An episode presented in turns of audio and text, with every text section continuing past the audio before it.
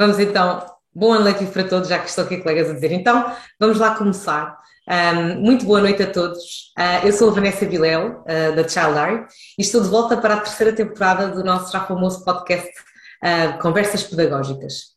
Para quem ainda não conhece, este é um momento que durará entre uma hora a uma hora e meia, não vamos exceder uma hora e meia, e onde converso informalmente com profissionais e especialistas nas mais variadas vertentes da educação da infância, da parentalidade e do, da saúde e desenvolvimento infantil.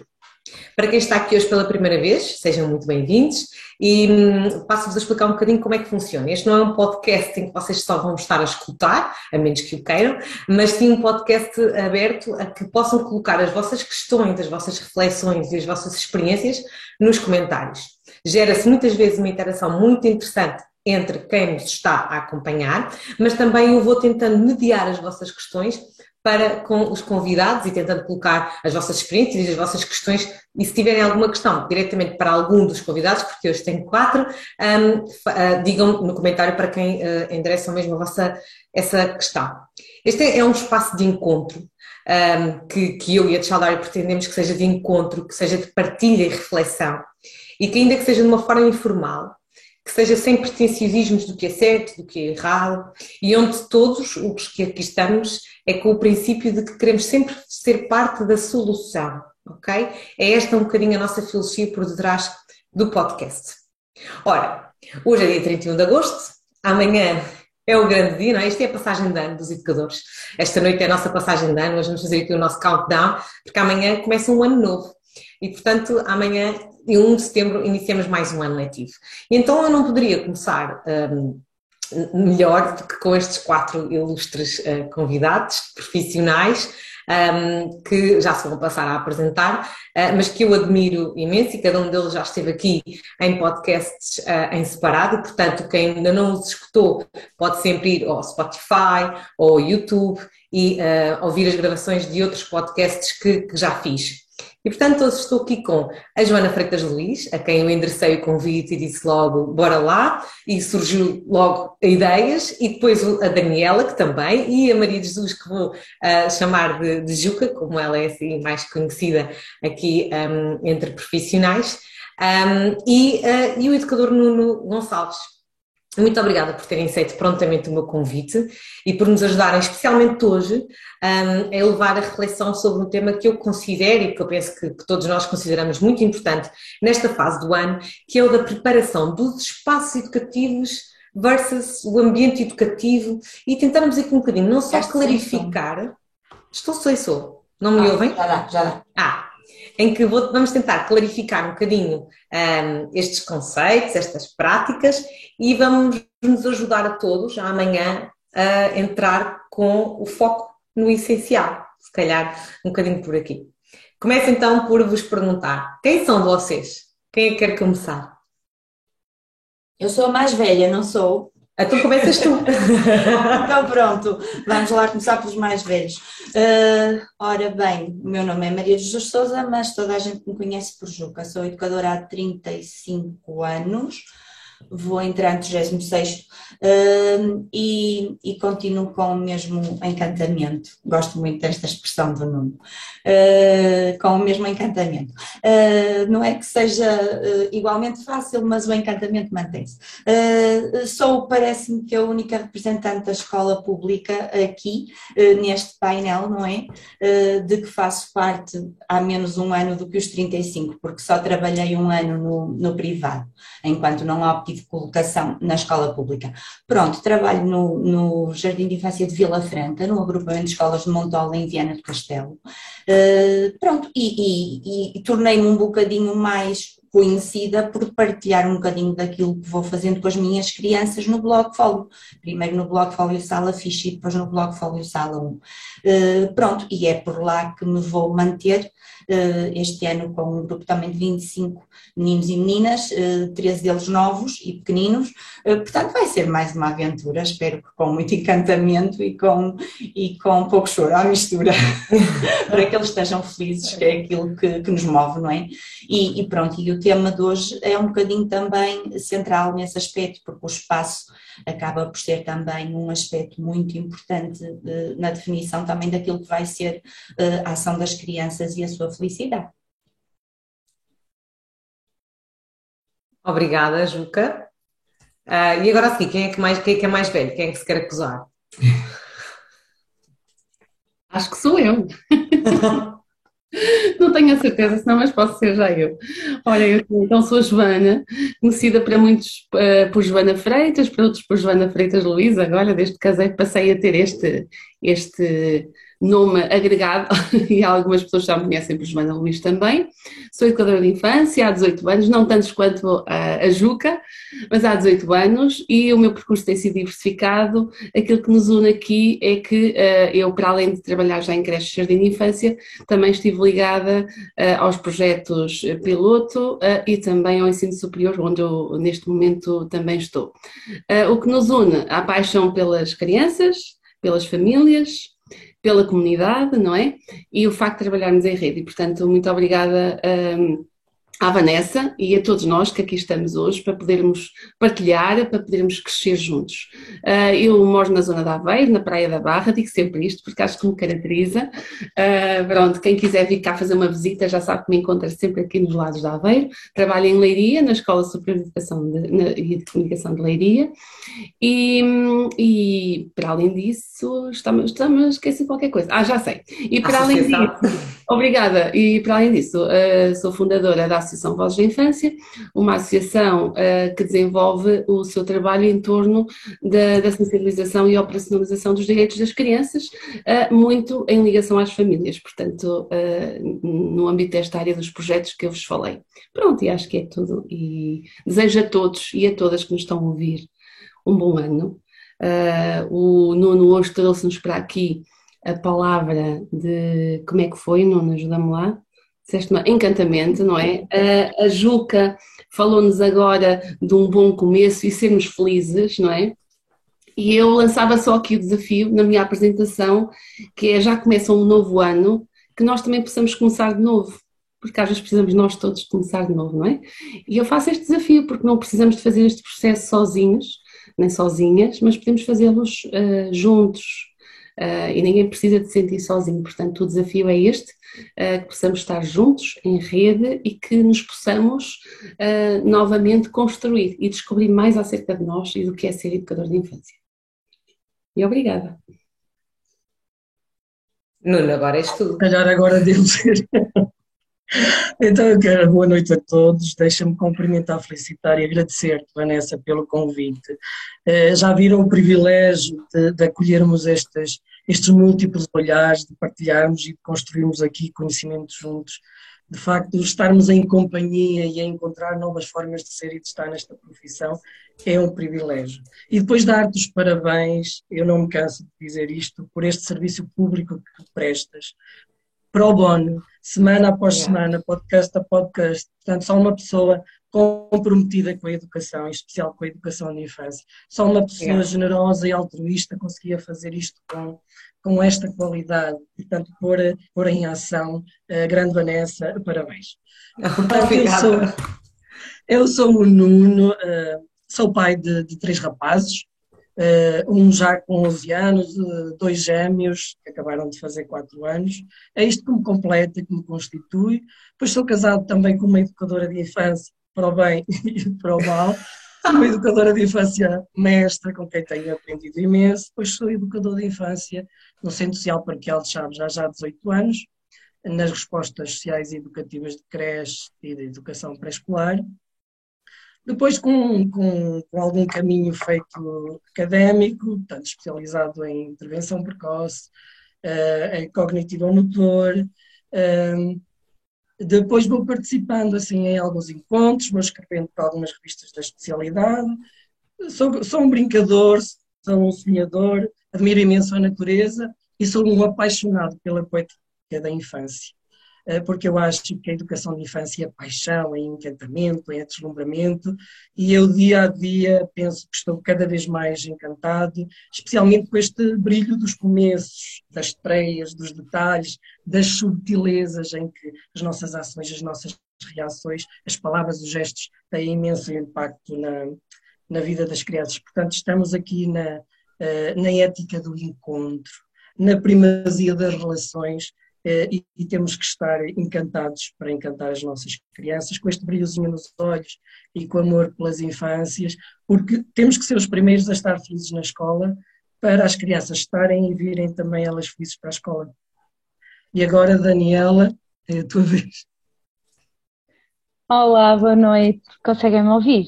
Muito bem. Sim, ótimo. Então, eu sou a Daniela, sou educadora de infância, sou de Braga. Um, atualmente um, não tenho uma sala à minha responsabilidade, tenho uma instituição. Um, ou seja, além do foco de sala, tenho esta responsabilidade muito grande de, de uma equipa e de uma instituição. Ah, eu sou diretora técnica e pedagógica de uma organização aqui no Norte, em Vila Nova de Famalicão, as gerações, e hum, simultaneamente com este trabalho nas gerações, uma das minhas paixões é a formação contínua e a investigação, e a ela me tenho dedicado muito nos últimos dois anos, e por isso aquele projeto que eu tenho, Mais Infância, está assim um pouco suspenso, uh, porque hum, de facto esta paixão pela formação contínua de profissionais e pela investigação tem dominado o meu interesse e, e tem sido mesmo uma paixão. Um, e eu acho que a palavra que me caracteriza é esta, paixão. E quando a Vanessa há bocadinho perguntava quem são vocês, uh, na sexta-feira passada, uh, num encontro que, que, fiz com a minha equipa, nós desenvolvemos precisamente uma dinâmica de quem somos. E eu escolhi para mim, eu sou poesia, e dentro da poesia eu trouxe alguns poemas para a minha equipa para nos inspirarmos e para pensarmos no que queremos também para o presente e para o futuro da educação de infância. E, hum, e três textos que me marcam e que me têm marcado é A Viagem, de Saramago, e a viagem não acaba nunca. É um poema que se chama Recomeçar e que podemos recomeçar sempre que quisermos e tivermos vontade e é ainda o futuro da Ari dos Santos. Isto vai, meus amigos, isto vai, e que eu recomendo a todos porque hum, é um poema que nos fala muito de como resistir e de como resistir a tanta coisa que acontece uh, e que tem vindo a acontecer na educação de infância, que é por isso que estamos aqui, aqui hoje. E vamos lá conversar e refletir em conjunto. Obrigada. Obrigada eu. Um, então eu passo aqui à primeira pergunta. Começo por vos dizer que esta conversa de hoje não tem um guião uh, preparado. Nós estamos aqui, como diz a Juca, sem rede e vamos é conversar mesmo sobre aquilo que, nos move e aquilo em que acreditamos, também muito com as nossas uh, experiências. E eu começo então aqui só com, com, a primeira questão, que era aquela que eu vos dizia, que o título deste podcast não é em vão, e não foi por acaso que eu coloquei o espaço educativo versus o ambiente educativo. Um, este, este podcast hoje, uh, o tema deste podcast surgiu porque tenho visto, todos nós, não é? Nas redes sociais temos acompanhado uh, muitos colegas que, que, a perguntar muitas questões um, ehm, e a partilhar eh, muitas questões sobre o espaço, sobre como decorar espaço, como montar, uh, que temas, uh, como, a, a, partilharem muitas fotografias uh, de, de, dos seus próprios espaços para inspirar outras pessoas e tudo isto é muito válido, é muito bom, um, mas carece sempre de reflexão. E por isso, se calhar, comecemos aqui por, primeiro por clarificar tudo isto. Um, e pergunto aqui a, a, a, a, algum de vocês que queira avançar com a resposta a esta questão de como é que nós então podemos clarificar o ambiente educativo versus o espaço educativo, para depois então avançarmos com a nossa reflexão com estes conceitos bem claros para todos nós.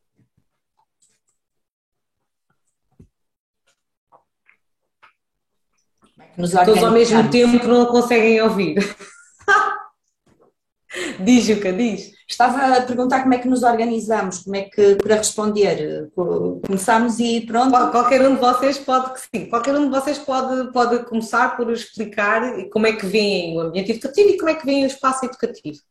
Pronto, eu para mim, por exemplo, uh, um espaço é algo que se pode tornar num ambiente educativo. Uh, através das opções do educador, não é? Como todos sabemos, uh, praticamente todos os que andam à volta destes podcasts são educadores, portanto, não estamos a falar para leigos. Uh, todos sabemos que, o, que o, a construção do ambiente educativo é a primeira forma de intervenção do educador. Portanto, tornar um espaço, quatro paredes ou mais, num ambiente educativo é algo que reflete as nossas crenças, os nossos saberes, as nossas intenções é algo que reflete aquilo que eu acredito ser a minha função e a função que atribuo às crianças. E acho que é por isso que nós vemos situações tão dispares, uh, tão diferentes. Há educadores que se preocupam em decorar muito efusivamente as suas salas, em equipar e definir os espaços, em decidir os materiais, os instrumentos, e depois há aqueles que deixam fluir. Uh, recebem as crianças, conhecem-nas, e partem daí. Portanto, uh, no fundo, isto uh, evidencia um bocadinho dois paradigmas, não é?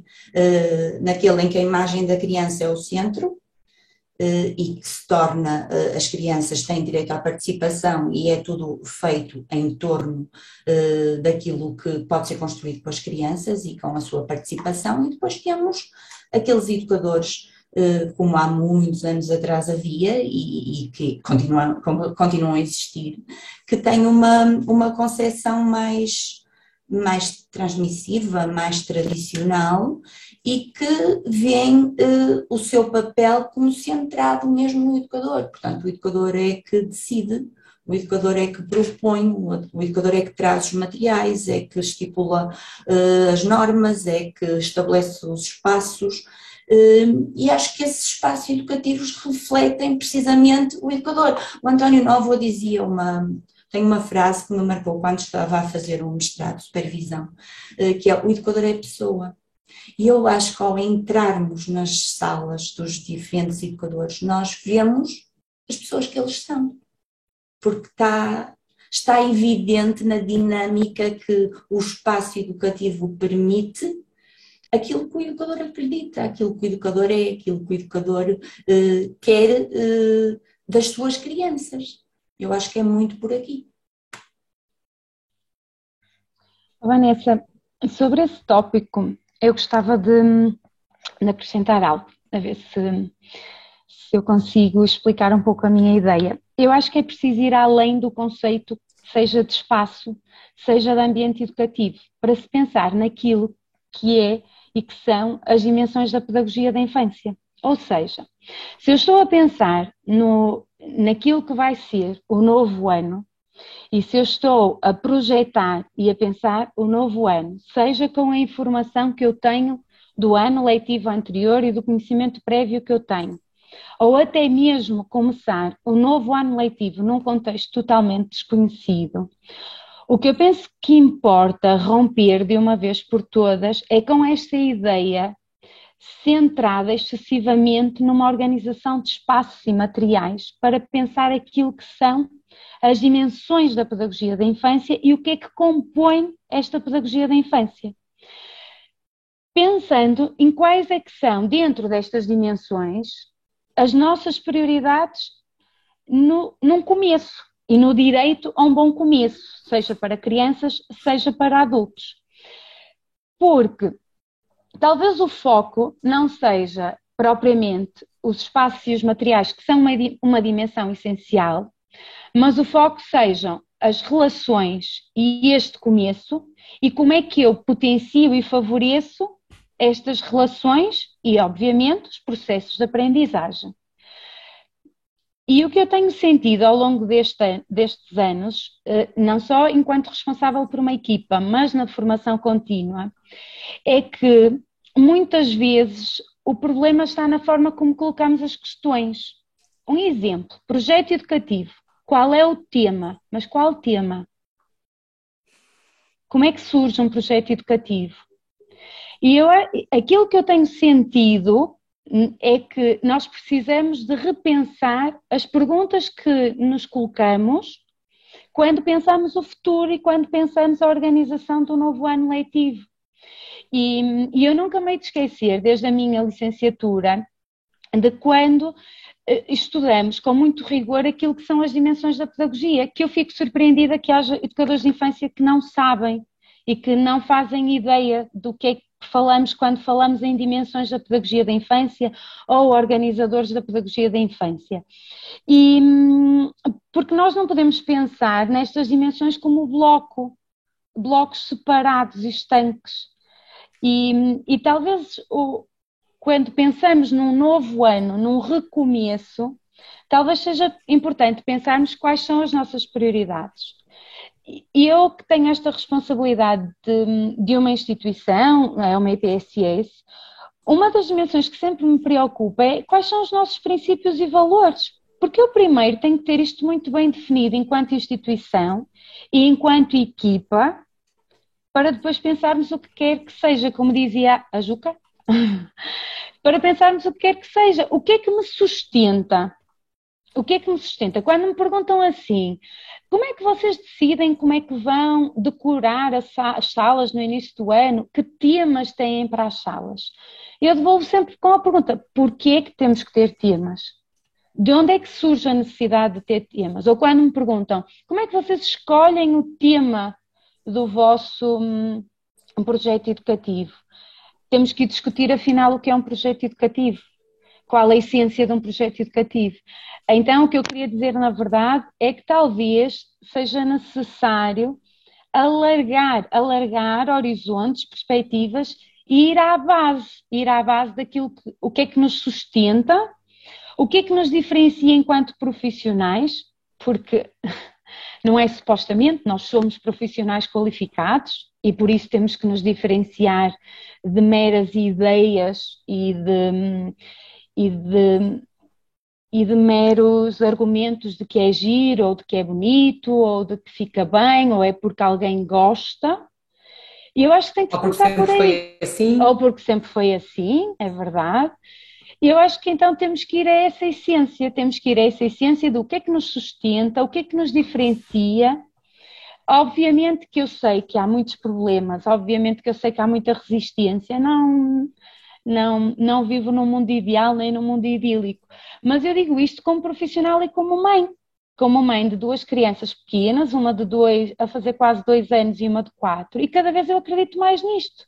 As instituições têm que ter uma essência, têm, e quando eu falo em essência, é princípios e valores, e eles têm que estar muito claros porque só a partir daí é que quando eu projeto um novo ano letivo com uma equipa ou sozinha, dependendo da situação em que estou, é que eu consigo alinhar desde como é que eu penso os meus tempos pedagógicos, como é que eu penso a organização dos espaços e materiais, como é que eu penso a relação com as famílias e na relação com as famílias, como é que eu penso o acolhimento destas famílias, como é que eu penso este acolhimento das crianças. Daniela, tu agora estás a trazer uma dimensão à questão que por acaso eu não tinha, que ainda não tinha pensado, que tu estás a, trazer-nos, por exemplo, a ideia de que o ambiente educativo num determinado grupo, numa determinada sala, já começa antes, porque já começa na própria instituição. É assim, não é? É isso que me estás a dizer, já começa na própria direção, na própria equipa, na própria relação adulto-adulto, não é? Portanto, antes de nós chegarmos amanhã à sala, esse ambiente educativo já tem raízes, ou já deve ir buscar raízes um, à própria. Um... É, é, aqui tem a ver com uma ideia muito pessoal, que é, para mim, numa instituição, tem que haver coesão e coerência entre uma equipa. E por isso essas raízes, para mim, fazem sentido. Não para condicionar o trabalho do educador, mas para que numa organização haja coerência e, e coesão, para que hajam princípios que possam ser transversais à instituição, que sustentam o trabalho da instituição. Não é fácil. E mesmo nas que existe, demora anos a conseguir. Uhum. E muito rapidamente cai por terra se alguma coisa vem por aí, como uma pandemia pode fazer, uhum. causar estragos severos. Abanar isto tudo. Mas eu acredito nisso, eu acredito que, e principalmente o meu contexto e a minha experiência tem sido na rede solidária e rede privada, e cada vez mais eu acredito nisso e vejo muitas instituições a quererem construir este caminho, o que eu acho que é muito positivo. Eu vejo muitas instituições a quererem construir esta coesão, a quererem construir esta coerência que sustenta uma equipa e que a partir daí a equipa pensa e troca ideias e troca perspectivas. A mim sempre me fez confusão quando me licenciei dizerem-me que vamos um dia antes para montar salas. Pois, já lá vamos. Daqui a bocado já vou falar um pouquinho Fica sobre aí. isso. Não Fica é, daqui a bocado já vamos falar sobre isso. Antes, antes só de, de, de passar aqui a palavra à Joana e ao, e ao Nuno, só queria lançar um desafio. Quem nos estiver a escutar, educadores que nos estejam a escutar, que sejam contratados da rede pública e que, portanto, a trocarem de estabelecimento ano após ano. Minha, o meu desafio é como é que vocês se adaptam a isto que a Daniela nos está aqui a fazer refletir também. Como é que é um, chegar a uma instituição e, e, e, agora terem de beber daquele que é o ambiente e o projeto educativo, porque como disse aqui a Ana Luísa muito bem, o ambiente educativo da instituição vai beber do projeto educativo, e vice-versa, se calhar também, um, e como é que vocês chegam e tem que, assim, de repente, fazer uma absorção daquilo que será ou não a coesão e todo, todo, tudo isto que poderá estar inerente um, ao, ao, ao, ao, vosso, depois para passar para o vosso ambiente já dentro de sala. Deixo aqui o, o, desafio para quem quiser responder nos comentários. Entretanto, Joana, Nuno, não sei se querem acrescentar aqui alguma coisa a esta reflexão que eu quero, Eu quero, então... Um... Zabalza uh, diferencia-me de forma muito clara isto do que é o espaço e do que é o ambiente educativo. Diz-nos que o espaço são aquelas paredes, são aqueles materiais, hum, são aqueles mobiliários e depois o ambiente educativo são as relações que aí se criam entre crianças, entre adultos, na relação das crianças com os materiais. Agora, quando eu penso em ambiente educativo, eu penso nas múltiplas linguagens que ampliam possibilidade do pensamento divergente. Eu penso nas múltiplas linguagens que ampliam a possibilidade do pensamento plural. E isto é um pensamento bastante regiano com o qual me identifico, que é o papel das linguagens expressivas na construção dos sujeitos. O corpo, o movimento, o brincar, a arte, ou seja, caminhos através dos quais estas crianças, que são autoras dos processos, se possam expressar. E quando nós organizamos o ambiente educativo, nós temos que pôr estas linguagens em diálogo. E uh, o mês de setembro, digamos que é este mês sensível de que nós queremos criar boas memórias dos regressos. E as crianças têm o direito de ser acolhidas em ambientes agradáveis, em ambientes acolhedores, que lhe deem as boas-vindas. Portanto, quando nós organizamos eh, este primeiro ambiente, quando nós organizamos o espaço, é pensar de facto nelas, para elas não se sentirem perdidas, para elas estarem mais à vontade, para se empoderarem e a partir daí elas conseguirem agir, conseguirem participar. E como é que nós pensamos este ambiente educativo uh, para setembro, por exemplo? Eu acho que eu recorro muito à minha infância. Eu lembro, por exemplo, eu acho que já partilhei isto aqui contigo, que uh, quando nós recebíamos visitas em casa, a minha mãe tirava do armário o melhor um, jogo. Uh, uh, era o Titanic que pagou durante uh, muito tempo em prestações. Portanto, não quer dizer que nos outros dias nós não tivéssemos um, um serviço de qualidade, mas aquele era especial. Para aquele momento, ela tirava hum, a, a, a, toalha que fez de crochê durante muitos meses, não quer dizer que os outros dias nós não tivéssemos uma toalha agradável, mas aquela era especial. Portanto, acolher é este ato de amor, exatamente o mesmo que é de educar. Educar é um ato de amor e acolher é também um ato de amor. O que é importante é que, esta, é que este ambiente educativo, que é flexível, que comunica, eh, resulte de uma reorganização colaborativamente construída entre a criança e o adulto e num fluir democrático do cotidiano. Eu acho que cada vez mais é importante nós falarmos na liberdade que as crianças têm de habitar o espaço. Muitas vezes as crianças são meras convidadas a estar naquele espaço. Aquele espaço é do adulto, em que alguns materiais estão em cima, ou muitos, ou todos, em cima dos armários, e que são retirados quando os adultos assim entenderem, ou uh, as crianças não podem sair das áreas só quando os adultos dizem que não. Isto, isto é a nossa casa. Este é o nosso ambiente, esta é a nossa sala, o nosso espaço e deve ser por aí. Portanto, como é que nós queremos criar identidade nos nossos espaços, nos nossos ambientes educativos, se nós estamos a desconsiderar quem o habita.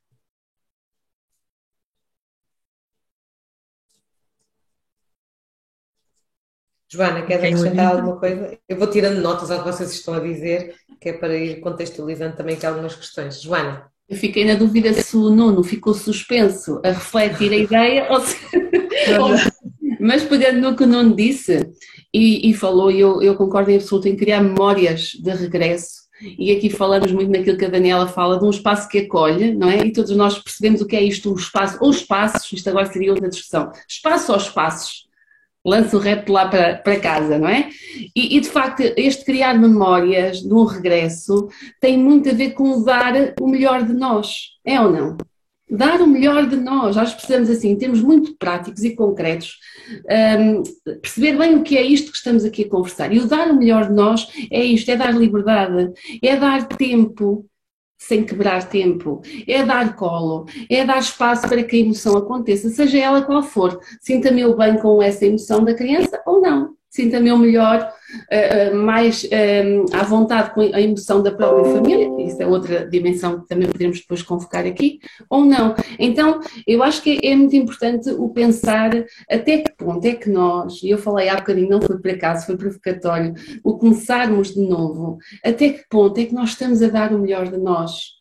É? Porque se estamos aqui todos, não sei quantos é que somos, é porque queremos dar o melhor de nós, mas muitas das vezes não paramos Antes, ainda vamos a tempo, estamos no dia 31 às 22h08, ainda vamos a tempo. Parar e dizer assim: ora bem, amanhã como é que eu vou começar? Como é que eu vou dar o melhor de, de nós? Em primeiro lugar, respeitando e acreditando naquilo que eu já sei, naquilo que eu sei que faço bem e, por outro lado, dando espaço para crescer em rede, como a Daniela falou, uh, pensando no espaço que não é decoração, que não é se está muito bonitinho ou não, desculpem, eu já não consigo usar alguns filtros, devia usar, mas já não consigo, uh, mas com a melhor das intenções, estamos a falar todos aqui com a melhor das intenções porque queremos o melhor, é ou não? Agora, de facto, quando nós pensamos na decoração, e queremos o, o, proporcionar um bom ambiente, um ambiente caloroso, como tantas vezes falamos, muitas vezes esquecemos deste melhor de nós que estávamos aqui a falar, não é? Então, eu, eh, eu falo muito, desculpem, mas sistematizando algumas coisas, uh, Vanessa, se não te importares, eu gostava de partilhar. Diz-me? Não, vocês foram todos escolhidos a dedo, falam todos muito, portanto não te preocupes. Mas pegando, não vou desviar, mas pegando naquilo que a Daniela já falou, que a Ju falou, eh, eu, eu começava Sim. por dizer que nós temos de facto, enquanto educadores de infância, de nos situar, nos situar, inclusivamente no contexto onde estamos, inclusivamente na instituição onde estamos seja na função pública, seja no IPSS, num privado, num projeto, nós precisamos nos situar, tendo em conta o compromisso social que nós assumimos um dia quando quisermos ser educadores de infância. E eu acho que esta palavra chama é importante. Precisamos situar-nos. Não há receitas. Eu sei que já vamos começando a, a deixar cair essa ideia de que ah, vou ali ao podcast ver alguma receita. Não, não há receitas. Mas uma coisa é certa e também não podemos ignorar isto: é que também não há uma única forma de fazer. Não há receitas, por um lado, mas também não há uma única forma de fazer. Há formas de fazer diferentes. E o importante é que a nossa forma de fazer esteja alinhada com a nossa concepção de criança, com a nossa concepção de educação, com a nossa concepção de educar, de cuidar, como já tantas palavras que trouxemos para aqui hoje, não é? Eh, e porquê? Porque a forma como eh, nós fazemos, como nós pensamos, como nós agimos, tem muito a ver com a imagem de criança e a imagem de educador que nós temos. E é isto que nós temos que refletir, que há bocado a Daniela falava, não é? Não podemos falar só de espaço, nós temos que falar de dimensões pedagógicas, e são tantas. O espaço é só uma, é só uma. E vejam, Quantos de nós é que estamos há 15 dias em ansiedade a pensar ai, o meu espaço, será que a minha sala está organizada? Será que está por áreas? Não é? E será que cinco meninos ficam naquele espaço ou são só dois? Ai não, se calhar vai haver muita confusão, vai haver conflito. Que haja. Será para haver liberdade? Será para dar tempo para conhecermos as crianças? Não sei se eu estou a ser hum, clara no que estou a dizer. Depois acho que assim, muito abertamente, precisamos de refletir de facto se há um espaço educativo ou se há espaços. É? Porque nós também não estamos uh, usando às vezes aquela, aquelas imagens. O Facebook também nos traz coisas muito boas, como este do podcast, não é? E também às vezes certos, certas frases, certos textos, mas que nós só lemos os títulos grandes, já vos aconteceu. Mas não vamos ler às vezes os pequeninos. Precisamos de ler mais. É? E às vezes há também umas imagens interessantes, um, ehm, por exemplo, uma delas que eu me lembro muito e que levo também lá para a escola, para a leiria uh, e também para a formação, que é um, não podemos estar sós na nossa ilha de dúvidas. Então aparece alguém muito aborrecido lá numa ilha, não é? E agora o que é que vai ser? Não precisamos. Nós temos que, de facto, nos assumir como uma classe, como alguém que não está sozinho e que constrói, porque é um compromisso social que não é só meu, não é só de cada um de nós que está aqui, é de todos nós. E daqui a 20 anos veremos o que é que fizemos agora. Não é? Pronto, então acho que temos que pensar, é o espaço ou são espaços? Que espaços? é que eu preparo? Porque depois a Daniela falou um bocadinho, princípios e valores. Os princípios e valores não podem estar só na minha sala, na minha, estão a ver os nossos conceitos? Na minha sala. Não, os princípios e valores estão na minha instituição, não é? diria, estão na minha comunidade, diria, estão no mundo. Ou seja, isto agora, né? se falarmos de direitos da criança, estamos a falar né? de uma forma ainda mais abrangente. Então, há aqui um conjunto de questões que nós não podemos de todo deixar cair e temos que os repensar, em primeiro lugar, connosco próprios, escrevendo como é que eu sou, o que é que eu valorizo, o que é que me preocupa para amanhã, o que é que me está a tirar o sono, ou o que é que me está a criar ansiedade, com o que é que eu lido bem e com o que é que eu não lido bem, porque nós também não somos super mulheres nem super homens. Eu não sou, eu acho que nenhum de nós aqui é. Então há, há, aspectos que nós também temos que refletir. Há uma colega educadora que me diz muitas vezes, mas eu não lido bem com o choro dos bebés. Então, nós às vezes temos que assumir que não lidamos bem com o choro dos bebés. Para quê? Para surgir a questão. Então, o que é que eu posso fazer? O que é que nós, enquanto todo, enquanto equipa, podemos fazer para que isto não seja um problema e possamos todos ser parte da solução? Para quê? Para termos crianças felizes, temos crianças adaptadas, e este, tema, este conceito adaptado também podemos refletir, não é? ou crianças acolhidas, não é? Uh, crianças seguras e famílias que também vão felizes para os seus trabalhos, ou para casa, seja para onde for. Portanto, eu deixava aqui esta, este, estas minhas questões, às vezes lanço mais questões do que, do que propriamente desculpem, mas não queria deixar de dizer isso. E também, uh, Vanessa, se me permitires, posso lançar aqui uma, uma outra palavra, que eu acho que precisamos começar sempre 2022 a refleti-la com pinças, que é a palavra intencionalidade. A palavra intencionalidade banalizou-se. Uh, há 20 anos uh, falávamos intencionalidade, mas eram duas páginas das OCEP, em 97 pelo menos, uh, salvo erro. Agora, as OCEP 2016 respiram é, a palavra intencionalidade e de uma forma muito respeitadora e muito criteriosa. Agora, temos que parar e pensar se não estamos a usar demasiado esta palavra sem saber exatamente o que é que estamos a dizer. Isto deixa aqui este repto porque uh, é-nos bastante caro, não é? E precisamos de facto pensar este conceito no início do ano letivo.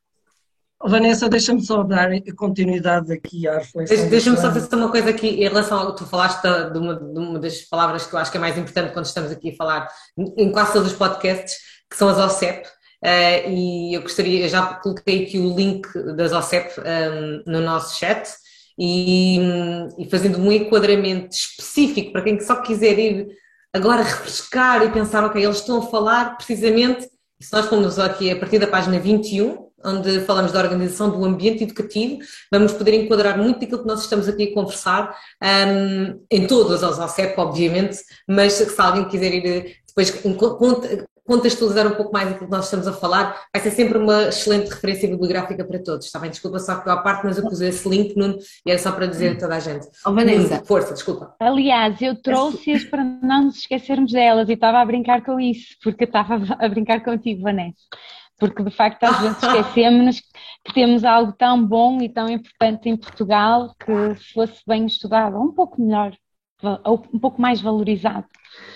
Olha, para mim, para mim, sem dúvida, o melhor documento que eu já li sobre educação de infância, bem estruturado, bem fundamentado cientificamente, com indicações claras para os educadores sobre a intencionalidade, e a minha sugestão é sempre uh, partilhá-las em companhia, porque saímos todos muito mais enriquecidos. Eu só queria dar continuidade ali à reflexão da Joana, isto para dizer que, eh, em termos de intencionalidade, a Joana é o máximo, porque ela fez doutoramento em intencionalidade.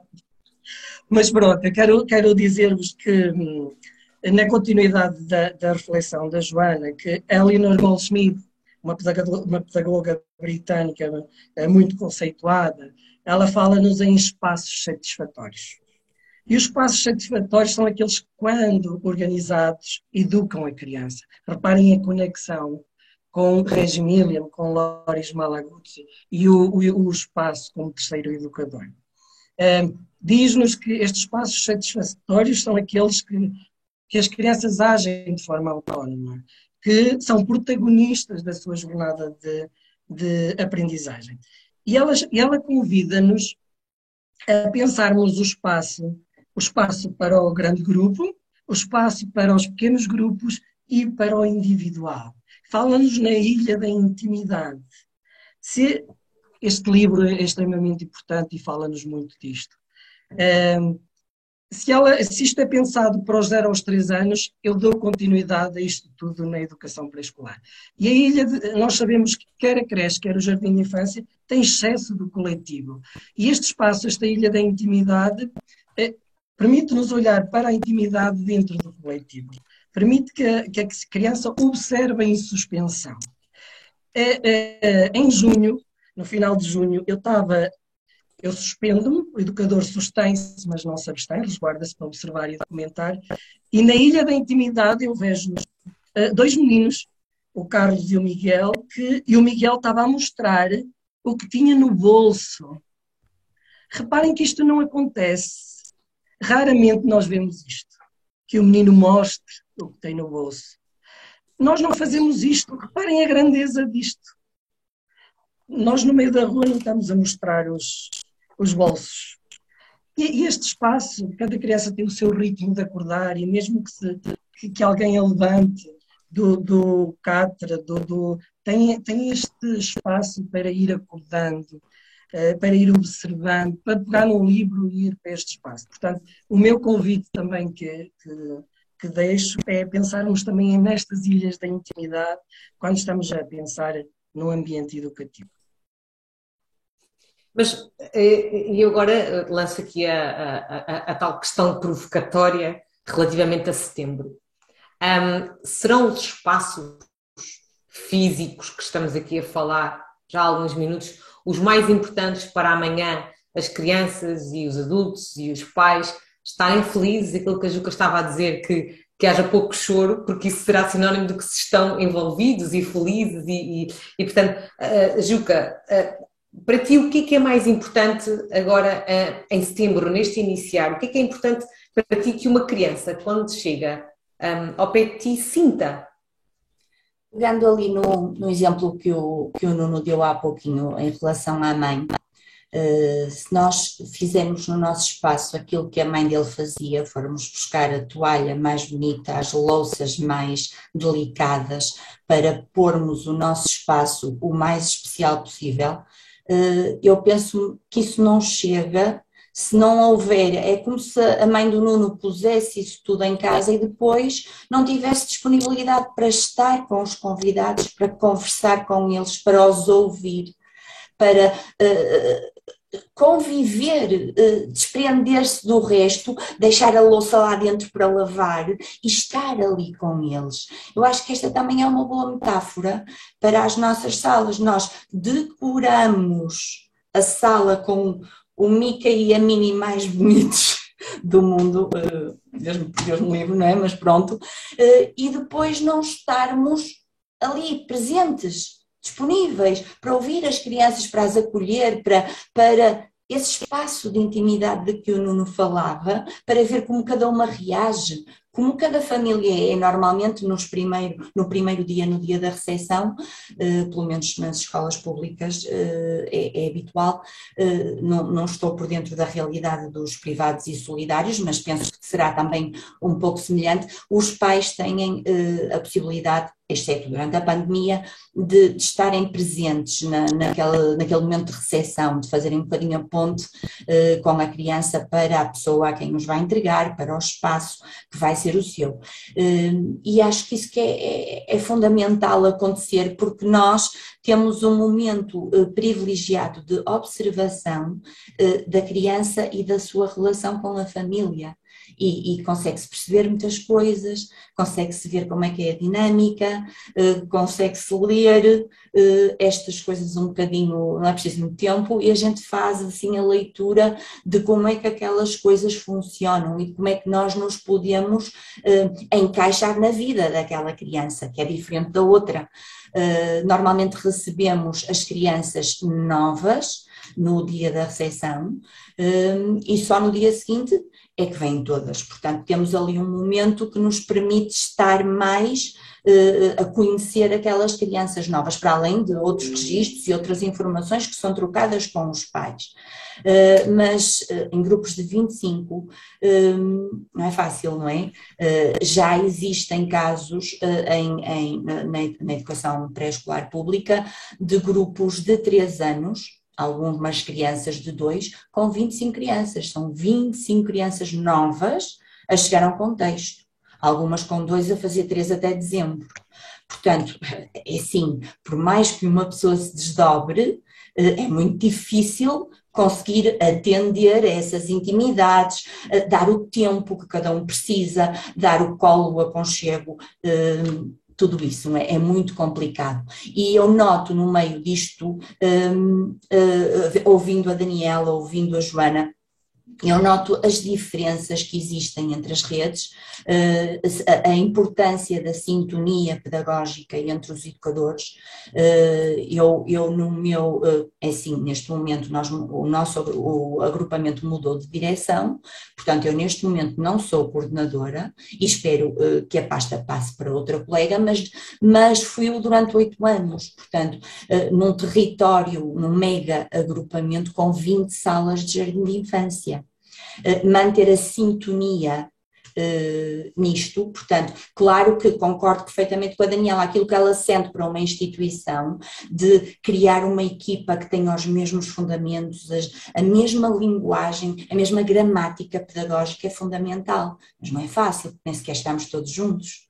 Temos reuniões, duas reuniões por mês, temos tempos de trabalho colaborativo, temos algum espaço para criar essa linguagem comum, mas depois, claro, que em cada freguesia, em cada sala, cada uma desenvolve eh, à sua maneira, porque felizmente o, o, o, educador continua a, ter a possibilidade de ser eh, construtor do, do seu currículo, portanto, pode fazê-lo à sua forma, adaptando às suas crianças, às suas famílias, ao seu contexto, mas também às suas crenças e aos seus saberes. E eu acho que é neste aspecto que reside a maior parte das diferenças entre as formas de olhar o espaço e a pedagogia, os modos de fazer pedagogia. Acho que o paradigma que faz, que é decisivo aqui, é a imagem da criança e a imagem do educador, que cada um defende. Só havendo uh, consistência e coerência, uh, cada educador uh, deve atuar de acordo com aquilo que acredita, que advoga e fazer as coisas em coerência com isso. Não vamos dizer. Eu já tive uma situação caricata há muitos anos em que uma, tive conhecimento de uma sala onde as, a colega trabalhava por fichas por fichas, portanto distribuía a ficha eh, e no final dos meninos fazerem a ficha eh, iam brincar para as áreas. Portanto, era a dinâmica eh, diária. E, e em conversas, mas então, vamos lá ver, mas então, mas qual é a, a, tua metodologia? O que é que tu acreditas? Qual é a metodologia em que te revês mais daquelas que aprendeste no teu curso? A metodologia? Sim. O que é isso? Então, eh, não aprendeste na tua formação inicial o que é. Uh, sim, sim, sim, olha, a, a, a abordagem de projeto, o, o, movimento da escola moderna, a Regimília, o, o iScope, desses, de, dessas formas de trabalhar, desses modelos curriculares, qual é assim aquele que te identificas? E ela respondeu: uh, projeto. Nós temos pessoas assim a trabalhar com Temos, as temos. crianças. Temos, sim. Isto é, é dramático. É dramático, mas é a realidade. Alguma coisa aqui no meio disto está a falhar. Não sei se é na formação inicial, se é na formação contínua, se é na companhia. Porque a, a, a companhia faz muita diferença. Uh, os colegas com quem partilhamos, com quem crescemos, com quem vemos como gostávamos de ser ou como não queríamos ser isto é muito decisivo na construção da nossa profissionalidade docente. E no caso do, dos, dos, privados e da, da, rede solidária, também acho que é um fator, pelo menos daquilo que vou conhecendo, que interfere bastante, que é às vezes as direções não terem lá as pessoas que deveriam ter. Ou as pessoas que lá estão não terem os conhecimentos que deveriam ter ao nível da pedagogia, para depois não virem exigir coisas que não se deviam exigir aos educadores. Pronto, eu acho que Mas... o problema todo que nós estamos aqui a discutir uh, com base no, no ambiente educativo, mas que vai muito além disso, é transversal à pedagogia da infância, acho que se centra nestes aspectos. Né? As dificuldades, as, as areias na engrenagem estão aqui. E, e pronto, já falei muito. Eu gostava só de, de dizer uma, uma frase eh, que, que ilustra muito daquilo que eu acredito eh, que tem a ver com o espaço educativo e com o ambiente educativo que nós, que nós podemos potenciar para as nossas crianças. É um livro que me diz muito, da, da professora Julia Formosinho, eh, e, que, e a, a, frase diz assim: Pensamos o espaço como um território organizado para a aprendizagem, um lugar de bem-estar, alegria e prazer, Procuramos que o espaço pedagógico seja aberto às vivências e interesses das crianças e das comunidades, que seja organizado e flexível, plural e diverso, que seja estético, ético, amigável, que seja seguro, que seja lúdico e cultural. Procura-se que o espaço seja um lugar de encontro, um lugar para habitar, para acolher, para abrigar, um lugar para aprender, porque dá acesso aos instrumentos culturais. Este conceito de espaço como lugar de encontro e de habitar, conduz-nos à ideia de espaços pedagógicos como lugares que integram intencionalidades múltiplas, ser e estar, pertencer e participar, experienciar e comunicar, criar e narrar. Um lugar para os grupos, mas também para cada um. Um lugar para brincar, mas também para trabalhar. Um lugar para a pausa, um lugar que acolhe diferentes ritmos, identidades e culturas um espaço de escuta de cada um e do grupo, um espaço sereno, amigável, transparente. É nisto que eu acredito. E a questão é como é que construímos tudo isso? Como é? A questão é isso. Esse é o desafio. Como é que... Esse é o desafio. Como... Mas será que, que o, o, desafio. Mas quando, oh Vanessa, desculpa, quando a Juca estava a falar, eu estava a pensar que também às vezes é muito fácil cairmos num certo discurso discursos de moda, os espaços interessam muito. Os materiais interessam muito, porque eles favorecem ou não a relação, porque eles favorecem ou não a construção de relações positivas, porque eles favorecem ou não o acolhimento, porque eles favorecem ou não a autonomia. Ou seja, os espaços e os materiais interessam. Não é só uma sala, como a Joana nos provocava e convocava. É um espaço, são espaços. E, e, e aqui gostava, de facto, nós não podemos ignorar que os espaços são importantes, mas num determinado contexto alargado, por aquilo que potenciam ou não, pelas possibilidades que criam ou não. E eu, por exemplo, tive o cuidado de, e tenho, claro que obviamente nós vamos tendo aqui influências e todos os espaços de uma escola têm valor. E para mim a creche e o jardim de infância são a escola da infância. Não é uma ideia minha, é uma ideia muito do sistema educativo italiano, este conceito de escola da infância, e no qual eu me revejo. E todos os espaços têm valor. E, e, por exemplo, na segunda-feira, quando abrimos a instituição, que abriu na passada segunda-feira, eu que, que saio um bocadinho fora do olhar só de sala, acabei por lançar o desafio à, à, à, minha equipa de como é que logo que um pai entra numa instituição, na nossa, pode começar logo a sentir, por exemplo, quem é que nós somos. Então, durante este período, nós, enquanto equipa, decidimos consensualmente, eu lancei esse desafio à equipa e a equipa aceitou, fizemos uma, uma dinâmica entre nós de nos darmos a conhecer, de nos darmos a conhecer um pouco mais às famílias, naquilo que somos além de chavão de profissionais, e, e, e esta dinâmica que fizemos resultou numa exposição que está logo na recepção da instituição. Isto tem muitas mensagens subtis naquilo que queremos comunicar com as famílias e na relação que queremos construir com uma família que, por exemplo, chega pela primeira vez e não conhece nada de nós, não sabe quase Daniel, nada da instituição. Deixa-me lançar-te a provocação, que também é largo aos, aos restantes, mas vem muito ao encontro do que estás a dizer porque o espaço importa e porque é importante ter um espaço que, que agora que, que, motiva, que acolhe, que, que desafia. Mas qual é o espaço, agora numa outra tónica, qual é o espaço que nós damos a uma criança que chega e o espaço já está todo estruturado, já está tudo feito.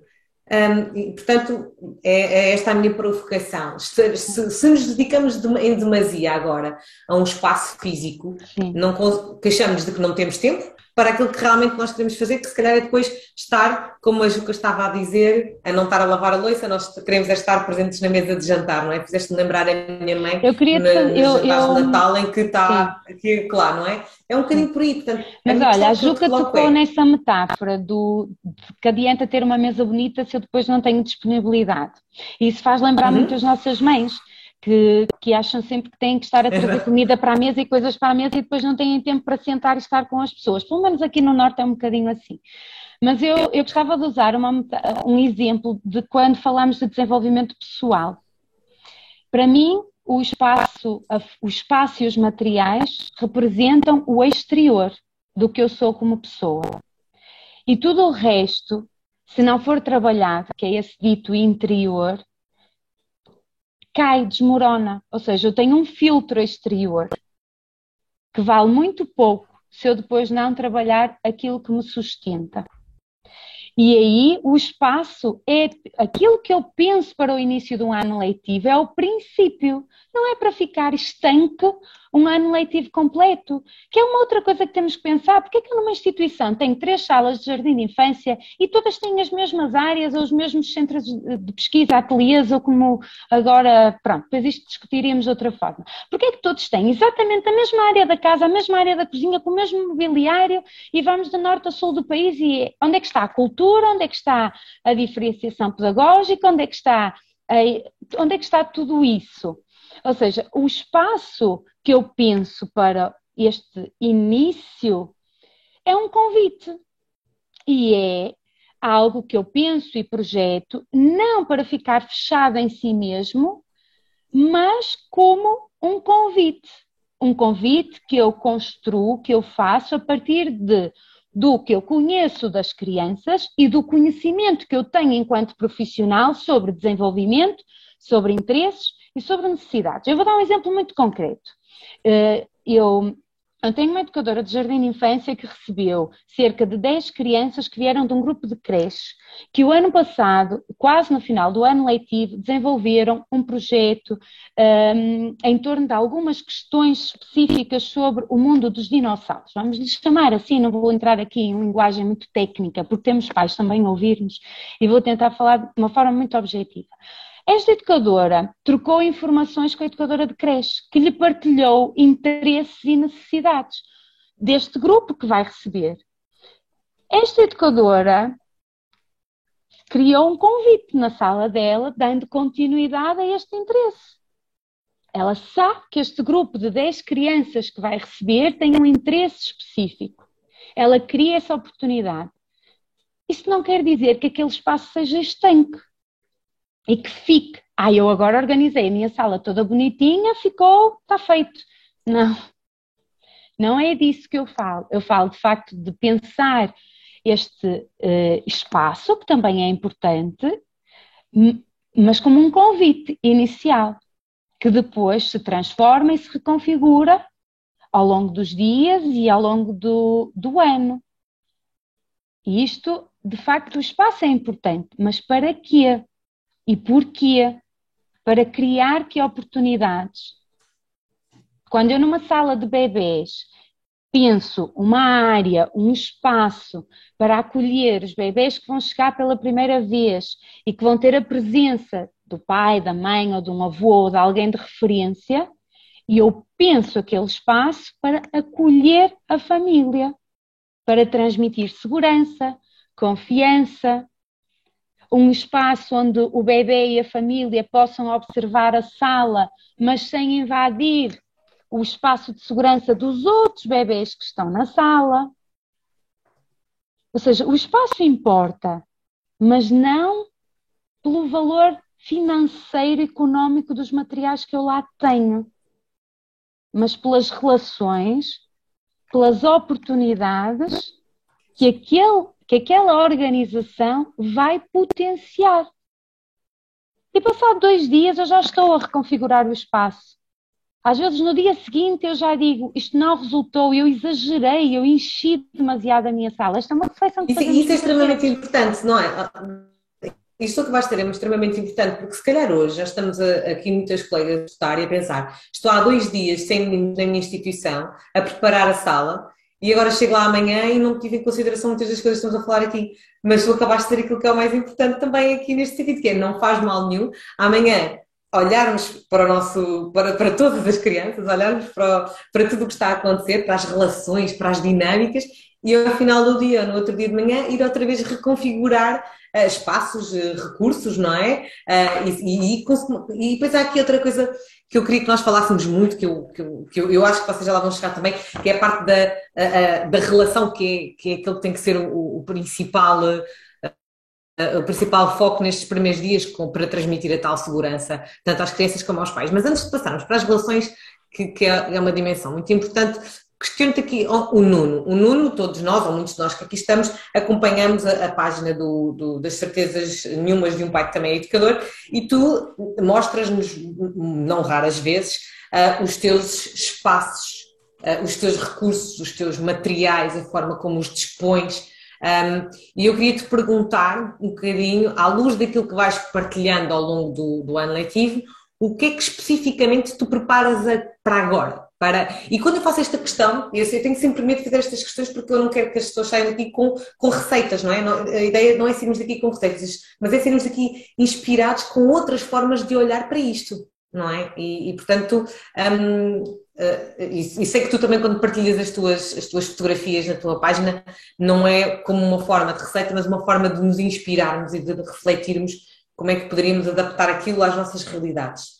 Portanto, Nuno. Olha, Vanessa, eu não consigo falar eh, nesta, responder a esta pergunta sem, sem falar nesta, nesta primazia das relações, eh, para dar sequência ao pensamento da Daniela. Portanto, nós estamos aqui a celebrar, de facto, a ética, a ética do encontro. E repare que ao falarmos em relações, estamos a, no coração da pedagogia.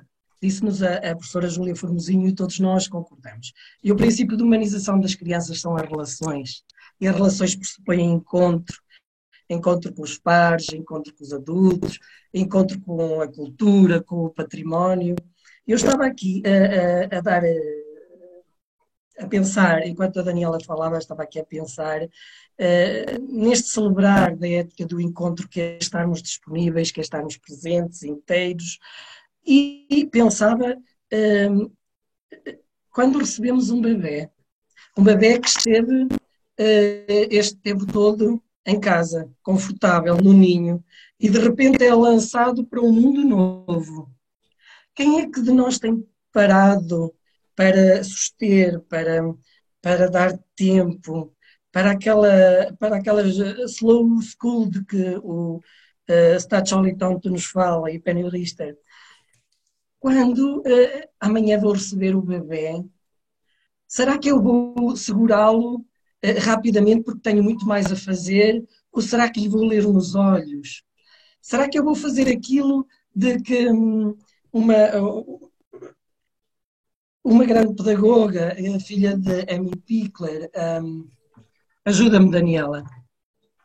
Ela Ana tem, Tardes. Ana Tardes tem um belíssimo texto que nos fala das mãos das, da educadora. E ela diz-nos que a forma como tocamos no bebê lhe estamos a dar indicações do mundo que ele vai ter pela frente. E amanhã nós vamos dar indicações aos bebés e às crianças quando as olharmos, quando lhe tocarmos, quando lhe lermos as expressões faciais, quando rompermos definitivamente com a lógica das relações verticalizadas e construirmos relações muito mais horizontais e muito mais próximas das crianças, entrar no berçário e ver as crianças todas sentadas em cadeiras para estarem ao nível dos adultos é de uma violência atroz. Quando o adulto tem esta obrigação, tem esta missão de acompanhar as crianças, os bebés, no sítio onde elas se sentem mais confortáveis, que é o chão. E o chão é esta base sólida e consistente na aventura de conhecer-se, de conhecer o outro e, e, e, de conhecer o mundo. Agora, respondendo à, à tua pergunta, é exatamente este convite de uh, para o início, para este início de, de, setembro. Portanto, eu não estou com esse problema, porque eu já trago um grupo de crianças desde um ano. Portanto, desde lá da creche, neste momento, vamos para a sala de quatro anos e deixamos a nossa sala de três anos, vamos fazer esta transição. Estou com um grupo homogéneo de quatro anos em termos etários. E nós fizemos toda esta transição durante o mês de, de junho e julho. Uh, o que queríamos levar daquela sala, como é que vamos organizar a nossa sala, porque é totalmente diferente, onde queremos pôr a biblioteca, que critérios uh, vamos usar para, para colocar ali a biblioteca, e se calhar amanhã chegamos lá e vamos reestruturar, vamos reorganizar todo aquele espaço, porque temos essa necessidade. Este é aquele período de observarmos, de escutarmos, de nos observarmos na relação com os outros, com as crianças e com, e com as famílias. Portanto, o acolhimento vem muito mais, vem, vem lá de trás. Uh, estava aqui a pensar quantos de nós, amanhã, quando receber aquele bebê, uh, vai tentar perceber como é que a mãe muda a fralda em casa. Quem é que de nós amanhã vai permitir que algumas mães estejam a mostrar-nos como mudam as fraldas? a ver as subtilezas dos detalhes destes momentos, especialmente em creche, que, é, que, é, que as subtilezas, os detalhes, as estreias são completamente diferentes. Portanto, é, cada vez mais eu tenho pensado no tempo, em suster-me, em pausar e depois em esperançar, como tão bem nos fala Paulo Freire. Olha, deixa-me só acrescentar aqui eu não, eu, vai ser impossível hoje eu ir acompanhando e fazendo a ponte daquilo que tu vais escrevendo e que tu vais falando, porque não só estou aqui com quatro profissionais super, hiper, mega inspiradores, como vocês já perceberam, como vocês também estão a falar imenso. Mas acabei agora de repente porque estou a partilhar as vossas páginas, tanto a do Nuno como a da Daniela, a da Juca e a da Joana, e deparei-me aqui com, com, de repente, à luz daquilo que tu estás a dizer, num, um comentário da Sara Bereni que diz: as mães dos bebés são mães recém-nascidas precisam de muito colo, de deixarmos que o choro, o riso, o não verbal sejam a sua principal forma de comunicação. Estão mesmo a emocionar com isto porque estão a rever imenso nisto. Isto é mesmo verdade. As mães, e eu, eu, já, eu, eu depois de ser mãe, então isto ganha uma dimensão uh, brutalíssima para mim. As mães precisam de muito colo estes dias. E eu diria que não são só os recém-nascidos. Eu diria que quase todas as mães precisam de muito colo nestes dias, mesmo as que vêm do ano passado, ou não? Oh, Vanessa, deixa-me só dar este exemplo. Quando, em termos de práticas educativas, nós começamos a, a, a definir, enquanto equipa, um acolhimento hum, gradual, um acolhimento com a presença de, de, de, um, de um adulto de referência, seja o pai ou a mãe, quando tudo isto começou a ser pensado há alguns anos atrás com, com esta sensibilidade, eu costumo dizer que há uma coisa que diminuiu drasticamente e que foi o número de pais e de mães que saem a chorar no primeiro dia que deixam um filho na creche ou no jardim de infância. Que é algo que por vezes se desvaloriza excessivamente. Ah, é normal, é normal. Independentemente de se é normal ou não, tem que ser acolhido. E nós, como profissionais, também temos que ter esse compromisso. E eu costumo dizer, a partir do momento em que se pensa o acolhimento e o acolhimento não é o primeiro dia que uma criança chega a uma instituição. É muito mais complexo do que isso. Mas quando se começa a pensar nesse acolhimento de uma forma sensível e pensando muito num contributo do Brazelton, que é eu, quando acolho um bebê, eu acolho um bebê e toda a sua família. Um bebê não vem sozinho, uma criança não vem sozinha. O que, e eu sinto isto nestes anos todos. Há uma coisa que diminuiu drasticamente. É o número de pais e de mães que saem a chorar, angustiado no primeiro, nos primeiros dias. E há algo que aumentou consideravelmente, que é a confiança destes pais e destas mães. E uma mãe dizia ontem assim, quando eu lhe perguntava à saída como é que se sentia, e ela disse: Ah, isto é fácil, ontem e hoje é fácil que cá a mãe. Eu estou cá, isto é fácil. Eu disse: Pois, por isso é que está cá. A minha resposta para a mãe foi neste sentido: Por isso é que está cá. É para ser mais fácil para todos. Desculpa, passar a vez. Não, não, fizeste muito bem. Oh, Joana, eu tenho que te fazer esta pergunta, que tu para mim és sempre uma, uma, como é que eu costumo dizer, uma ativista dos direitos da, da criança, eu tenho que te perguntar. Nós nesta fase de, de, de, de, setembro, nós, quantos direitos da criança é que nós ignoramos? Às vezes sem querer, porque eu não estou a dizer que o fazemos por querer, estou a dizer, isto é uma provocação e acho que é muitas vezes por querer, porque partimos todos do, do pressuposto que fazemos, que damos o nosso melhor e que queremos o, o melhor, não é? Mas quantos direitos da criança é que nós estamos a ignorar?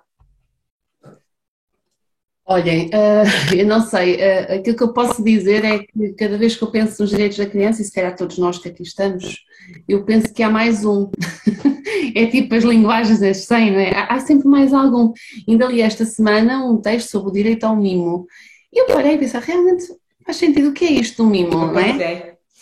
O direito ao colo, e, e, às vezes há chaves, que, há, há palavras e há uh, aquela, aqueles chavões que nós vamos ouvindo ao longo da nossa vida, não é? Ou nós, quando fomos crianças, ou uh, de famílias que, que estão connosco, outros profissionais, do género, ah, não podemos pegar ao colo porque ele habitua-se, depois habitua-se. Ou, uh, não, não vamos abrir um precedente da mãe entrar porque depois temos que abrir a porta a todos os outros. Isto são feridas que ficam, não é? E são formas quer nós queiramos aceitar ou não, de desrespeito pela humanidade do bebê, pela, pelos direitos das nossas crianças, não é? E os direitos de nós próprios, enquanto mães, pais, todos nós aqui, não é? Na qualidade de, de mães e pais, também sentimos as coisas de alguma maneira. E, e portanto, eu acho que uh, aquilo que a Daniela acabou de dizer e o Nuno um, leva-nos a pensar de facto como muitas das vezes quando a pressão é muita de ah, será que eu posso fazer isto? Então, se calhar devemos pôr aí o coração mais e dizer, não, vamos fazer. Porque se é para fazer a criança feliz, que falámos há bocadinho, se é para acolher a criança e proporcionar-lhe um, um, dia de bem-estar, é? então porquê é que não o devemos de fazer? É? E, e, de facto isto preocupa-me. Eu estava a ouvir a Daniela e estava a pensar, uh, amanhã, uh, provavelmente em muitas instituições, eu queria acreditar que não, mas uh, os pais não poderão entrar. Eu falo da região da Aveiro, não posso falar das outras, mas posso falar da região da Aveiro. Falo muito nestes últimos dois anos com famílias que me ligam quase semanalmente a chorar.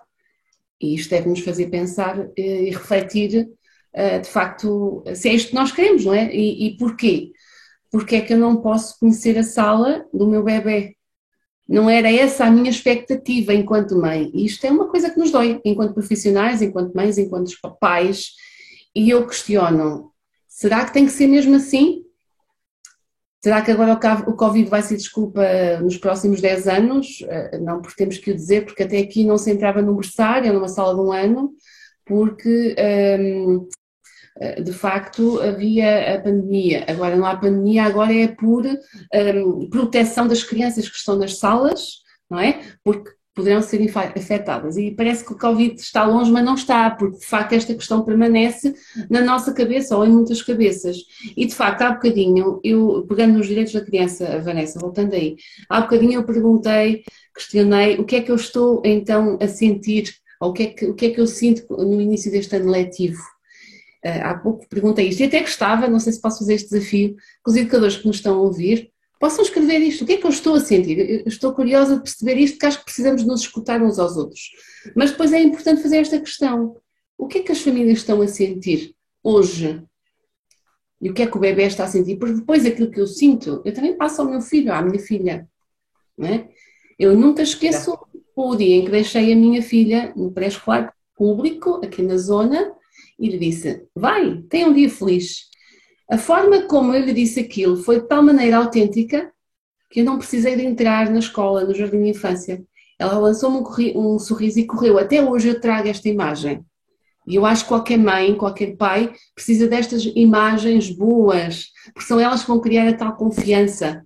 E não é imagem fingida, desculpem, não é? Aquela imagem genuína de que a outra pessoa que está a falar connosco, seja auxiliar, educadora, assistente operacional, quando nós falamos, é? ela percebe que aquilo é genuíno, que é autêntico e nós precisamos cada vez mais de passar esta imagem. Oh, Joana, mas se calhar para isso, e eu acho que isso que tu estás a dizer é extremamente importante, mas nós que estamos aqui Sim. somos muito privilegiados porque nós somos educadores e nós conhecemos e sabemos o que se passa para além da porta, como é que, se, como é que um dia se acontece. Um, os pais não. E portanto aqui às vezes eu, questiono muitas vezes, será que nós, educadores, Nestes dias que fomos para as instituições um, preparar materiais e espaços, se se calhar não deveríamos ter estado agarrados ao telefone, a ligar a, a pais, a dar-nos a conhecer, a conhecê-los um bocadinho, a explicar como é que vai ser o dia, a dar um atendimento um pouco individualizado e conhecê-los por. Assim, a, a, minha questão aqui é: os pais são a primeira casa e a casa mais um, confiável de uma criança e de um bebê. E, portanto, não deveria ser. E são eles que vão, como tu acabaste de ter muito bem, passar esses sentimentos de confiança ou de insegurança para os filhos. Não deveríamos, então, primeiro estar focados neles? É a minha questão. É, é, para mim, isso já faz parte de uma base, uh, tão base, portanto, uh, mas ainda bem que falaste nisto. Para mim, não é concebível começar um ano letivo sem ter dialogado individualmente com cada família. Não é só uh, cada criança que é diferente, não somos só nós educadores que somos diferentes. As famílias têm especificidades diferentes. O Nuno falou uma coisa tão simples e tão importante como a muda da fralda tudo o que isso envolve e que é importante nós sabermos. Há crianças que têm algumas especificidades, quando eu digo especificidades é, é no sentido de. Vou-vos dar um exemplo. Eu, eu, conheci recentemente uma criança que tem agora 3 anos, que o toque para ela lhe metia confusão. Eu tive que aprender que a, a, a interação com essa criança era sem o, o tocar-lhe. Qual é o problema disso? Mas é preciso saber fazer este trabalho. E custa-nos, às vezes, porque para mim eu sou muito de toque, sou muito de mãos, de, de conversar. Com... Então, isto também é uma aprendizagem para cada um de nós, não é?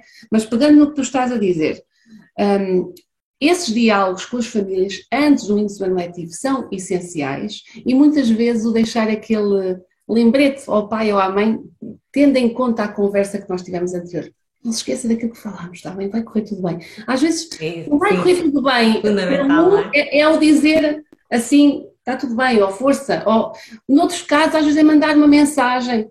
Uh, o João ficou, ficou bem. Ou, outros casos é mandar uma fotografia quando isso é possível, da criança em interação, ou a sorrir ou a brincar. E isto tranquiliza os pais. E a confiança. Nós, isso mesmo, e traz e a, tal confiança. Solidifica a tal confiança. Oh, oh, oh, Vanessa, já que falaste nos direitos, eu não posso deixar de falar aqui uma coisa que me parece fundamental, que é o direito à privacidade. O direito à privacidade acompanha-me há 20 anos desde o meu estágio. Uh, inclusivamente fizemos na sala, nos tais espaços, que às vezes são as casinhas, isto e aquilo, não é? Uh, nós fizemos a casinha só para mim, foi dada ao nome de um grupo de crianças de 3, 4 e 5 anos precisamente no âmbito do direito à privacidade. E o direito à privacidade não tem só a ver com aquilo que fica escrito lá nos uh, registros individuais de cada criança, no dossiê, e, e sem querer, uh, é mais uma vez, uh, mas tem a ver com as questões da ética, um, surgem comentários de como a criança é, ou de como a criança está, está a agir, ou está a interagir, ou aquilo que a mãe ou o pai nos disse, que acaba por ser verbalizado na instituição. Isso deve ser algo que devemos ter em consideração, porque a criança ouve, porque eticamente não está certo, porque não nos fica bem, e porque de facto tem muito a ver com este lado da confiança, como a Juca estava há pouco a dizer, não é? de que a família confiou em nós e nós devemos-lhe este voto de confiança. Sim não só em termos profissionais, mas em termos pessoais, é ou não? E, portanto, esta questão do direito à privacidade, eu acho que uh, devemos uh, solidificá-la nos nossos contextos. E amanhã vamos pensar no direito ao colo, no direito ao mimo e no direito ao estar.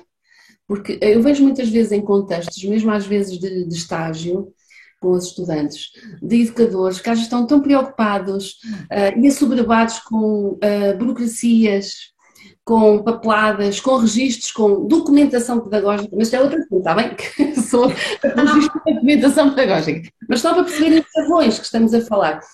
Porque eu fico preocupada, sou solidária com a angústia de, de muitos colegas que estão nesta situação. E depois, tudo aquilo que era tão importante ser feito, que era o estar, não aconteceu. E o estar tem que, tem que estar, o, o estar tem que estar. O tempo, o dar tempo ao tempo tem que estar. Percebem? Eu vou... E, diz, diz, não, diz. Faz, não sei se isto vos faz sentido, mas são, são algumas das minhas preocupações que, que, eu, que eu acho que são. Fizeste muito bem em partilhar. Eu estamos a entrar agora nos últimos 5 minutos do nosso podcast. O tempo passou a correr, mas eu prometi que acabávamos às 11, portanto vamos mesmo terminar às 11. Antes de terminar, eu só vos vou fazer hum, uma última pergunta em forma de, de finalização. Uh, duas. Uma é: um, amanhã, se pudessem uh, dizer qualquer coisa assim baixinho ao ouvido da mãe e do pai que vos vai levar à, à, à sala, o que é que vocês aconselham que, que, que, nós digamos ou que nós pensemos. E eu até tinha escrito aqui uma forma bonita de colocar essa questão, que é um, que espero que não haja crianças a escutar-nos esta hora, mas amanhã o que podemos dizer ao ouvido de, dos nossos filhos e dos nossos meninos nas nossas salas sobre este novo ano letivo. O que é que nós lhes podemos dizer nas vossas palavras?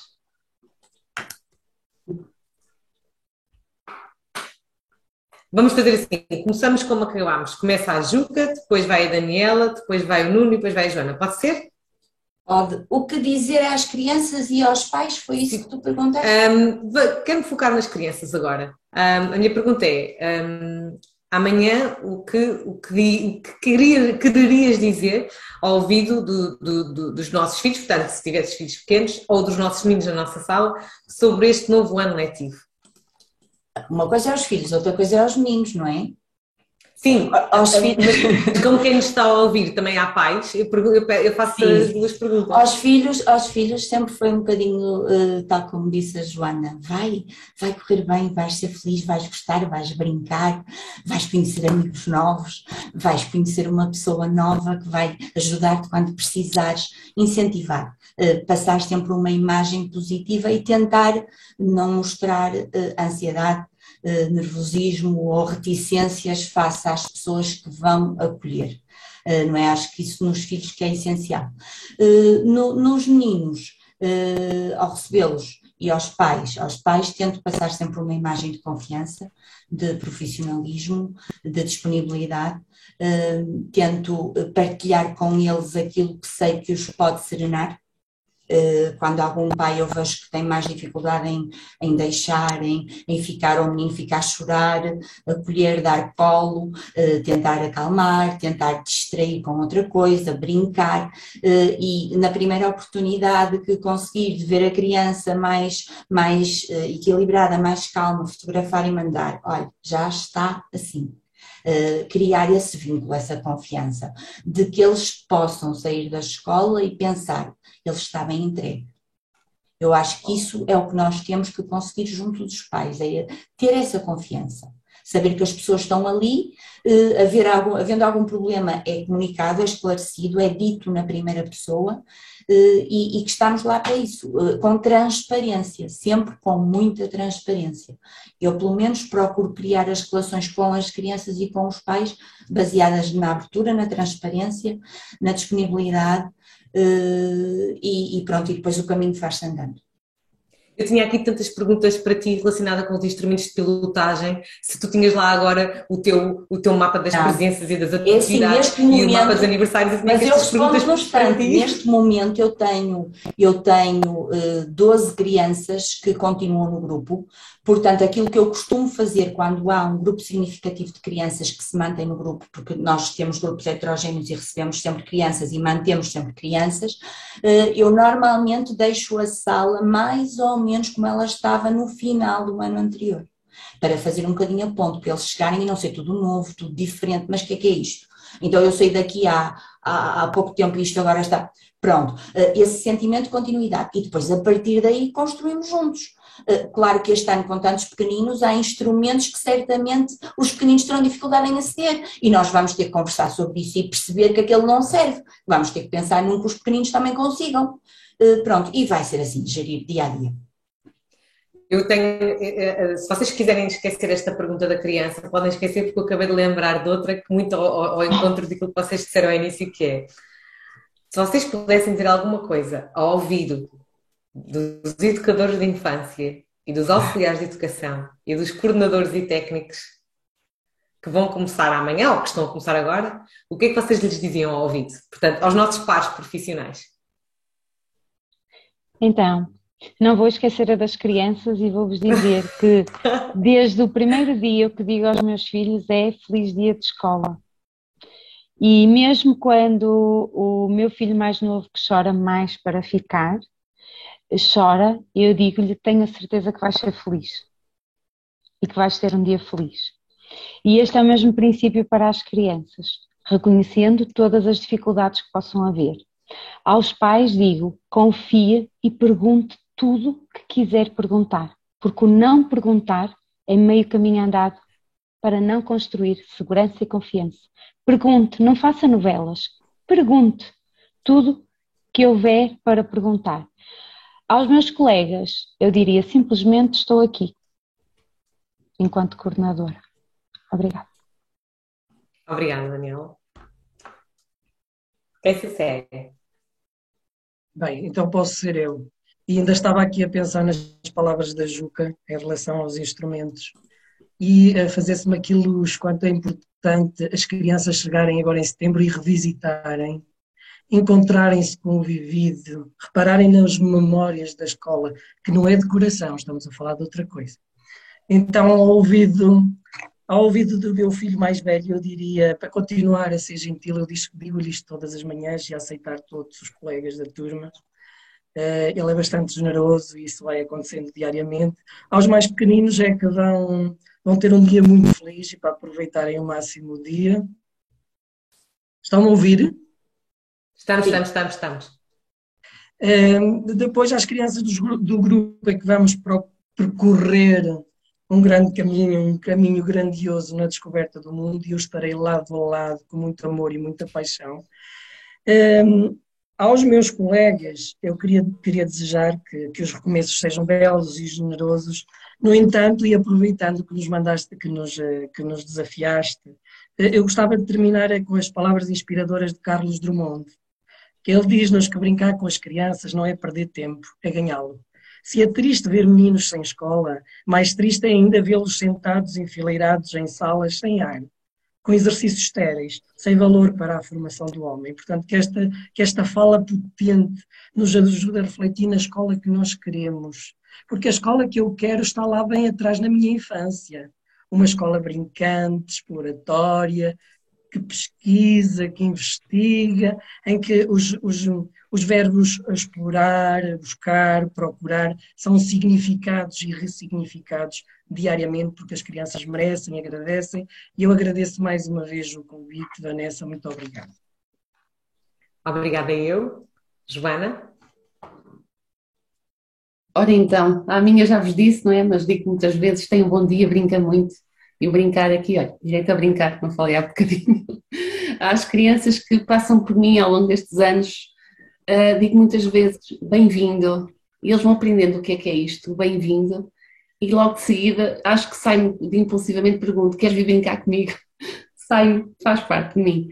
E resulta, resulta, particularmente com crianças mais velhinhas, resulta. Às famílias digo uh, de forma genuína, ou procuro fazê-lo, ele aqui vai ser feliz. Sinta-se em casa. E, e qual era a outra? aos nossos pais profissionais. Aos nossos, uh, aos nossos colegas, eu deixava aqui a mensagem: vamos dar-lhes asas, vamos dar-lhes asas e vamos deixá-los brincar e serem felizes. Mas esse dar-lhes asas acho que nos pode acompanhar 365 uh, eh, dias do ano e, e iremos saber uh, atribuir significado e dar-lhes asas, tenho a certeza absoluta. E obrigada, Vanessa, é sempre um gosto estar aqui. uh, juntamente Obrigada. com o Luca, que foi a primeira vez, com a Daniela, com o Nuno, que eu também já conheço, e com todos os outros e outras que estão lá em casa. Desejo a todos um bom ano, está bem? E estou aqui para formar redes, eu continuo aqui sempre, e sei que com os meus colegas aqui também. Juca. Obrigada pelo convite, Vanessa. Não me esqueço. Oh, Juca, espera que ainda não, disseste, ainda não disseste o que é que dizes aos colegas e tu ainda por cima já tens quase 36 anos de profissão, tu tens que nos dizer qualquer coisa. Oh, eu aos meus colegas gosto de estar lá também amanhã é dia de retorno, portanto encontramos no agrupamento, uh, certamente não, não sei se já estaremos todos, mas digo-lhes sempre uh, que sejam bem-vindos de, de, regresso, porque a maior parte é mesmo de regresso, e que seja, que seja um ano uh, tranquilo, que seja um ano uh, de, com, com, saúde, com força e com energia para enfrentarmos os desafios que, que vêm pela frente, porque a média de idades do meu departamento são 55 anos, uh, portanto, uh, são muito poucas as pessoas abaixo dos 40 e tenho já oito pessoas acima dos 60 mas independentemente disso, eh, são pessoas com, com fibra, com garra, eh, com, com gosto pela profissão e embora possam já ter algumas eh, fragilidades motivadas também pelo desgaste e pela idade, não dizem que não há nenhum desafio e, e dão, dão a, a, cara pelo, pelo departamento. E o departamento é reconhecido mesmo junto no, no Conselho Pedagógico e junto dos outros departamentos como um departamento de excelência. E isso é do empenho das pessoas e do brio que têm pela profissão. E isso dá muito gosto. Uh, ter, ter, essa, essa, ter esse grupo coeso que é, que é realmente um, um grupo ótimo para trabalhar. É pena a dispersão e, e, e, pronto, e a falta de tempo e de disponibilidade, porque é algo que acresce às 25 horas letivas. Mas pronto, são as circunstâncias e, e espero que este ano seja muito positivo, principalmente para as crianças, para as famílias, mas também para todos nós eh, profissionais que estamos lá todos os dias para os receber e para os tornar um bocadinho mais felizes a cada dia. Obrigada, Vanessa, porque tu também ajudas nisso. Obrigada eu. Eu, eu quero vos agradecer mesmo muito por terem estado aqui, por, eh, por termos feito este, este, esta conversa uh, tão boa, tão inspiradora e que foi por tantos caminhos que eu não tinha previsto quando penso no, no guião ou quando penso nos podcasts, penso, ah, temos que falar daquilo, lá vamos falar daquilo. E depois às vezes não falamos nada daquilo que eu pensei e falamos de coisas muito mais interessantes e, e de coisas que eu acho que acrescentam muito mais valor a quem nos está a escutar. Portanto, eh, eh, eu aprendo sempre tanto com, convosco que aqui a privilegiada sou mesmo eu e quem está aqui a escutar. Portanto, muito obrigada. Foi o episódio número 58. Eu estou mesmo, mesmo feliz porque eu, eu, eu sei que vamos chegar aos 100 e isso só quer dizer que são 100 momentos de, que temos da oportunidade de estarmos juntos a crescer profissionalmente e eu repito, a sermos parte da solução e não do problema. Eh, eu acho que nós queremos todos juntos porque todos temos eh, esta. Eu, eu, levo daqui uma palavra, uma expressão que me disse muito que foi compromisso social. Nós temos, e eu, eu levo um bocadinho, este um bocadinho muito a sério. Muito obrigada, portanto, a todos, a quem esteve aqui durante todo este tempo a acompanhar-nos. Uh, o episódio vai ficar disponível, não já amanhã, mas pelo menos na sexta-feira, estou certa de que sim, no YouTube, em todas as plataformas de podcasts, no Spotify, no iTunes, e portanto, quem não, nem, quem não conseguiu escutar hoje tudo, ou, ou quer voltar a escutar, ou partilhar com a sua equipa, ou com colegas, ou com as auxiliares de educação, muitas das vezes, eu já tenho encontrado colegas que me dizem, ah, às vezes nos faz reuniões de departamento e levamos o seu podcast para escutar o que, os, o que as pessoas têm a dizer sobre determinado tema. Portanto, a ideia é mesmo esta é estarmos aqui todos a partilhar, mas depois também ficarmos com conteúdos que nos ajudam depois a, a refletir e a pensar a pensar nestas coisas. Portanto, é mesmo, agradeço mesmo muito.